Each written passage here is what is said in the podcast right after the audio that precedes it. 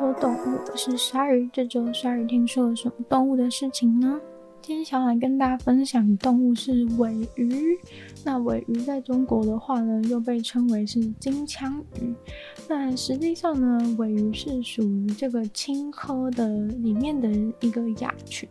那里面的话，总共有青科里面的话是总共有五个属和十五个物种。那其中的话呢，我们的尾鱼就是属于这个金枪鱼属的。才算是真正的鮪鱼。那金枪鱼属里面呢，又分成两两种亚属。那两个亚属呢，其中一个就是蓝鳍的金枪鱼跟黄鳍的金枪鱼。所以其实，在学术上呢，可能它大部分的人应该是称它为金枪鱼。不过我们还是就先叫它鮪鱼吧。那讲到鮪鱼，大家应该就觉得它们就是很好吃嘛。那但是大家对他们的了解应该不多。那尾鱼的话呢，它们的这个大小可以差很多。那像是我们这边讲的是不是说是真正意义上的尾鱼啊？就是整个青科里面的这个是能够被称为是金枪鱼的鱼里面，那小的话呢，可能是像是被人称英文的话是会叫做子弹金枪金枪鱼，子弹金枪鱼。就是代表说它是看起来很小的感觉，虽然没有子弹那么小啦。呃，台湾翻译的话可能会叫做圆舵尖。那它的这个长度只有五十公分。对，一般大家想到尾鱼应该都觉得是那种超大的。对，那呃大致的最大的尾鱼的话呢，就是这个呃北方的蓝鳍金枪鱼。对，那它就是可能可以呃长到四点六公尺。然后可能会重六百八十四公斤这么重，对。然后平均的话呢，就是这个大西呃大西洋或者是北方蓝鳍金枪鱼，它也可以有长到长度两公尺，而且呢，它们的寿命可能可以达到五十年。大家想不到吧？就你吃的尾鱼，它竟然可以活大概五十年。那这个鮪鱼啊，其实是一种很酷的动物的原因，是因为呢，在水里面，大部分的鱼类它们的体温都是没有办法高于周围的这个水体海水的温度，但是鮪鱼它们跟另外的像是青鲨啊之类的，它们是可以有办法去。呃，维持它们自己的体温高于附近的水体。那尾鱼它们是一种很活跃，然后动作非常敏捷的肉食的捕食者。对，那身体的话呢，是有光滑，然后又流线型身体，算是呃中上层的海水当中中上层的鱼类当中游得最快的其中一种。像是呢，我们的黄鳍黄鳍金枪鱼。它的游速就可以到达每小时七十五公里。那在早期的科学报告当中，就是会呃有点就是夸大它的游泳的速度，但呃尤其是像现在的这个流行文学当中，还是会觉得说哦，就会把尾鱼游泳的速度夸大很多。但其实它就是大概每小时七十五公里这样的速度。那尾鱼的话，它们通常生活在温暖的海洋中，然后想当然就是大家应该吃过很多尾鱼吧，所以大家应该知道尾鱼是广泛的被作为食用鱼，然后被就是渔船们进行商业捕捞，对。然后但是呢，就是现在尾鱼的状况，就是因为有有一些过度捕捞的问题，所以有一些尾鱼的种类呢，像是这个南方的蓝鳍金枪鱼，就是有濒临绝严重的危险，对，是非常就是已经数量非常少的状况了。那前面有讲到说，所有意义上的金枪鱼的话呢，是有五属，然后十五种。那真正意义上的金枪鱼的话呢，主要就是有八种。那其中五种呢是蓝鳍的金枪鱼，另外三种是黄鳍的金枪鱼。那总共呢就是包含了这个长鳍金枪鱼。然后南南方蓝鳍金枪鱼、大眼金枪鱼、太平洋蓝鳍金枪鱼、大西洋蓝鳍金枪鱼这几种，这五种是属于蓝鳍的金枪鱼。那其中刚刚讲到就是濒临绝种，就是南方蓝鳍金枪鱼。对，那也有就是完全没有没有任何威胁的，是大西洋蓝鳍金枪鱼。对，其实每一种金枪鱼它的那个就是呃濒临就是受到威胁的状况其实是差蛮多的。那黄鳍的金枪鱼的话，就有包含了黑鳍黄黑鳍金枪鱼，对，然后还有长尾金枪鱼跟黄鳍金枪鱼这几种。那详细的来看一下这个尾鱼的外观的话呢，尾鱼当然就是一种很光滑，然后很流线型的鱼。那它们这个形状呢，当然是为了适应它们游泳的速度。然后它们的背上呢，有两个就是距离很近，但是其实是分开的背鳍。第一个鳍是可以往下压的，它可以就是。嗯，在它需要的时候，把它齐平的，就是放在它一个背部上面的凹槽当中，然后这边是可以，就是由它的脊柱去支撑。然后另外呢，还有七到十个黄色的小鳍，是从它的背鳍延伸到尾巴，就等于说在它的背鳍跟尾鳍中间啊。正常的鱼不就是它只是一个正常的、一般的它的鱼的流线型的皮肤等等的，但是在它这个。呃，背鳍跟尾鳍中间呢，是有很多很多个小小的、小小的这个小鳍，就是从背鳍到尾鳍的中间呢，都有一大堆小小的、小小的三角形的感觉。嗯，然后它的尾鳍的话呢，是比较像一个新月的形状，对，就是细细弯弯的，而且到就是最尾端的地方还会变得很尖。然后呢，金枪鱼它的就是腹鳍是位于它的胸鳍的底的底部的正下方。对，当它就是游泳非常快速的时候，它的背鳍跟它的腹鳍都会直接缩起来，可以帮助它游得更快。那从上面从海水这上面去看。这个尾鱼的话呢，它的身体其实是可以被，其实是可以被反射遮蔽，对，然后让他们就是从水上面看进去的话，其实是看不太出来有一只鱼在那里，让他们呢可以在更深的水中，就是有一个呃保护色或是伪装的感觉。然后它的背背侧呢，就是上半部部分，其实通常都是属于呃金属。金属的深蓝色的感觉，然后比较靠近下面的腹侧的话，通常会呈现银色或是白色。那尾鱼的话呢，它们分布的很广泛，但是很稀疏，不会说很密集的出现在某个特定的区域这样。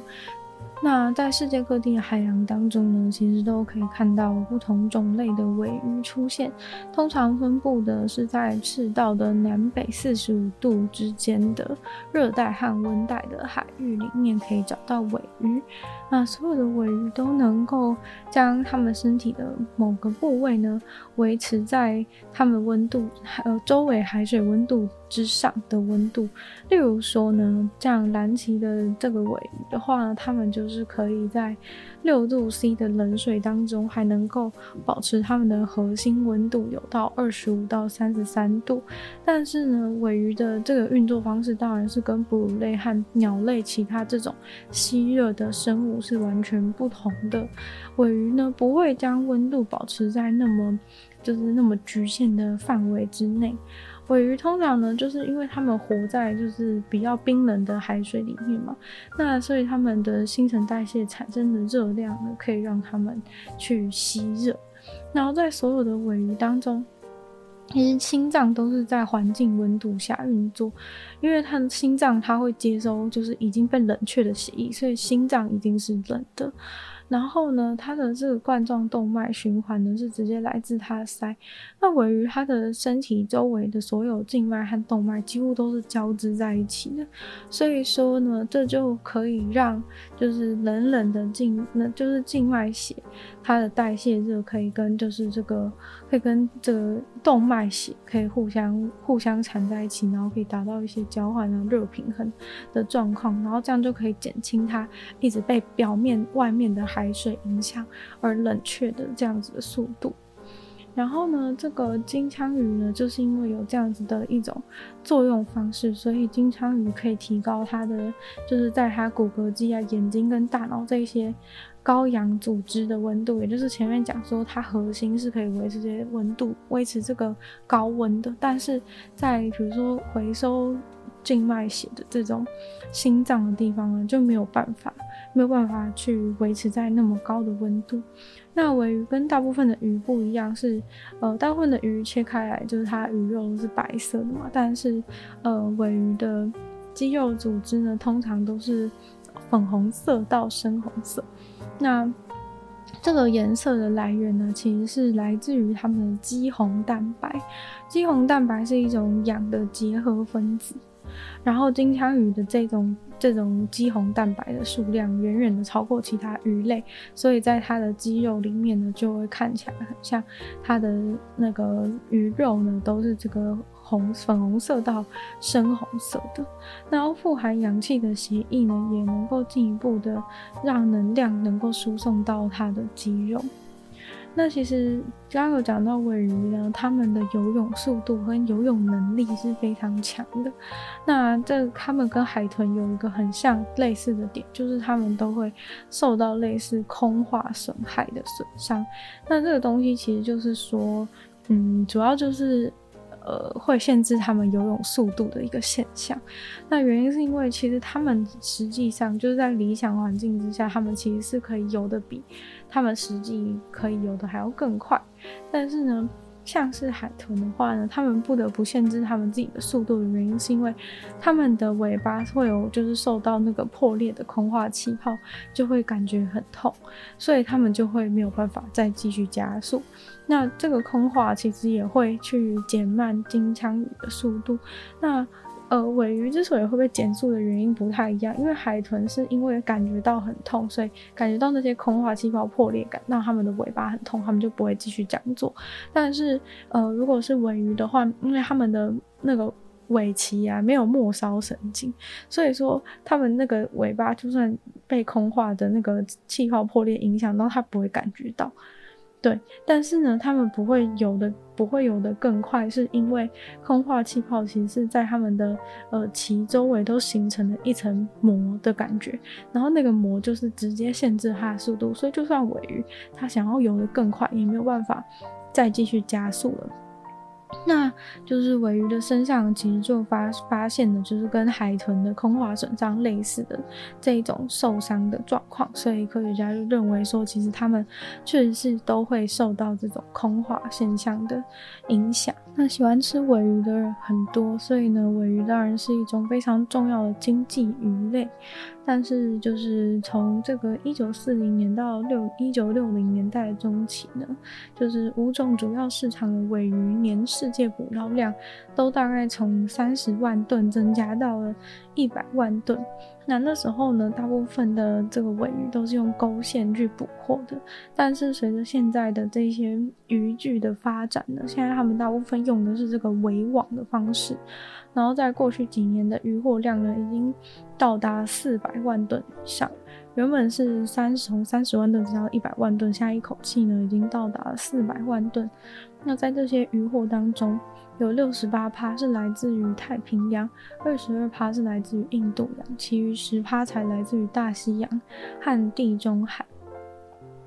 那当然，最多最喜欢吃尾鱼的就是日本人嘛。那日本人就是之前就是一直被澳洲就是指控说他们在非法的过度捕捞南方的蓝鳍尾鱼，对，他们指控他说每年捕了一万两千到两万吨之间的尾鱼，但是他们说商定的是只有六千吨。那这种过度捕捞的价值呢，有可能他们过度捕捞的量呢，就已经到达二十亿美元的价值。然后各种过度捕捞也是让这个蓝鳍金枪鱼的生存呢受到威胁，所以很多人都觉得非常的反对。但是呃，日本对于金枪鱼的巨大胃口，就是很有可能呢会使就是最热门、最大家最喜欢吃的种类的这个金枪鱼直接呃灭绝状态。但是呢，就是呃，日本的渔业研究机构都反驳这以上的说说法。但其实实际上，因为捕获量就是可能因为受到威威胁的关系减少。所以说，近年来呢，东京的鱼市场，像是筑地市场和丰洲市场的鱼品拍卖会下，蓝鳍金枪鱼的价格呢，一直不断的创下历史新高。那这也反映了市场需求，一方面是，呃，市场需求也变大，然后再是捕获量呢没有办法随之跟上。所以说，在二零一零年、二零一一年、二零一二年、二零一三年和二零一九年呢，就是单条鱼的单一价格，都一直屡屡的创新高，那目前最高的是有一条一条单一条的蓝鳍金枪鱼呢，就卖到了三点三三六亿日元，大概是三百一十万美元左右。对，然后那条金枪鱼大概是有两百七十八公斤重，对，就是一条就可以卖三点三亿日元，对，非常的厉害。那当然，既然对鮪鱼的需求量那么大的话呢，一定会有越来越多人就是开始想要去水产养殖，看看能不能养出好吃的鮪鱼呢？那像澳洲的话呢，他们也是有开始研发，就是要去养殖他们的这个南方蓝鳍金枪鱼，还有另外一种的蓝鳍金枪鱼。然后，呃，像是地中海啊、北美洲啊，或是日本的话，也开始养殖，就是大西洋的蓝鳍金枪鱼。然后夏威夷的话呢，也开始在也开始在养，在呃二零零九年的时候呢，得到了美国的许可，让他们在附近的海域当中养殖大眼金枪鱼。那日本是既然是这个尾鱼的消费大国的话呢，当然也会是这个尾鱼养殖的领先者，对，要不然就是他们的那个已经快要供不应求了。那他们在一九七九年呢，就已经第一次成功的养殖蓝鳍金枪鱼，然后后来二零零二年的时候呢，成功的完成了繁殖的周期，但其实也过了蛮久，就从一九七九年到二零零二年，其实是。对，其实是一个很很久的研究过程，然后到二零零七年呢，完成了第三代，然后之后就才比较稳定一点。那二零零九年之后也受到一些资助的关系，后来他们就有就有成为了就是世界最佳发明，就是因为养殖这个尾鱼的技术呢，获得就是二零零九年当年第二名的这个年度最佳发明。那全世界人都吃的这个鮪鱼罐头，不管在什么情况下，不管是什么鮪鱼沙拉，或者是什么三明治里面，很常都会出现的鮪鱼罐头，在全世界都非常的流行。但大家知道，发明鮪鱼罐头的是澳洲人。澳洲人在一九零三年呢，就第一次生产出了他们的第一瓶鮪鱼罐头。那当年的时候，八零年代初期的时候，澳洲的鮪鱼罐头呢，很有可能是南方蓝鳍金枪鱼，但现在呢，南方蓝鳍金枪鱼那么的抢手，卖的那么贵，像刚刚那些呃破纪录的就知道。所以说，截至呢二零零三年，现在呢大部分都已经是使用就是黄鳍的金枪鱼，或是甚至不是真正意义上金枪鱼，可能是那个他们刚刚提到的，就是五属十五种当中的其他的其他类的金枪鱼，或是鰹鱼等等的，来去制造这个尾鱼罐头。那今天的听说动物呢，就差不多到这边结束了。不知道大家觉得今天关于尾鱼的内容是不是，呃，有让他学到了一些不同的知识呢？那就希望大家喜欢这节节目的话呢，也多多把听说动物分享出去，更多人知道。那就再次感谢今天赞助的会员：一眼大龄男子 James、Jason、黑渊、毛毛、黑牡丹、Emily 还有 ZZZ。然后希望其他愿意继续支持鲨鱼创作的朋友，可以在下方找到 Patreon 连接，里面有不同的会员等级，还有不同的福利给大家参考。然后有空的话呢，可以在 Apple Podcast 帮我留星星、写下评论，对这个节目的成长很有帮助。然后就，呃，也希望大家有时间的话呢，可以去收听我的另外两个 podcast，其中一个是《女友的纯粹伪性批判》，没有时间更长的主题性内容；另外一个是鲨鱼，会在每周二、四、六用十分钟的时间跟大家分享一些新闻新资讯。那就希望我们的听说动物的节目可以就在每周五跟大家相见。那么下次见喽，拜拜。